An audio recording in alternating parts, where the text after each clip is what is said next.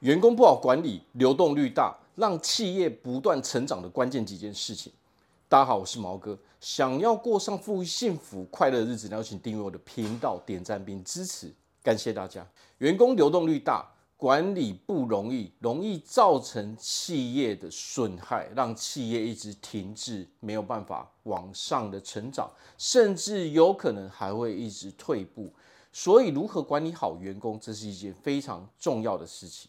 那么，经过多位全世界知名的管理者，他们共同说到的。管理一个公司，管理员工最重要的到底是什么东西呢？那么这个答案就是，并不是去管理员工的工作，而是去管理员工的情绪，这才是身为管理者最重要的事情。只要把员工的情绪照顾好的时候，你会发现，他自然而然可以把我们的工作做得非常好，完全不用我们去担心。那么经过研究啊，人最长最长可以专注的时间，也不过就是在三十到五十分钟之间而已。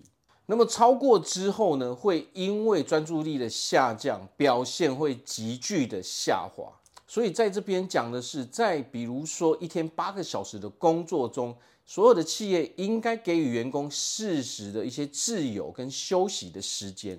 一昧的想要靠着完全压榨这八个小时的时间，我们才觉得划算。这种思维、这种逻辑其实是非常非常落后，这只会造成员工的生产力下降，还有员工的负面情绪不断的上升，而员工的负面情绪就影响了整个公司的运行还有方向。当负面情绪累积太大的时候，这只会伤害企业本身而已。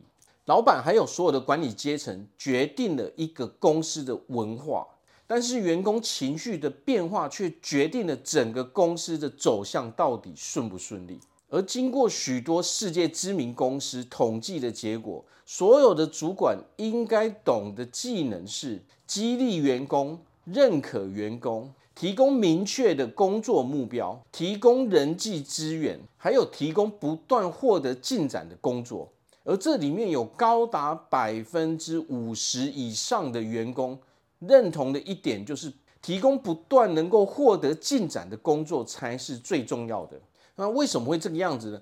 因为不断获得进展，代表着不断的获得成就感。人如果失去了成就感，他也就失去了他的动力，也就失去了他的灵魂了。那我们在生活中，我们也知道，当我们在做一件事情，比如说我们在减重，我们想要锻炼身材，当我们不断不断的从中获得看到自己的进步，获得成就感的时候，你的动力反而会越来越高。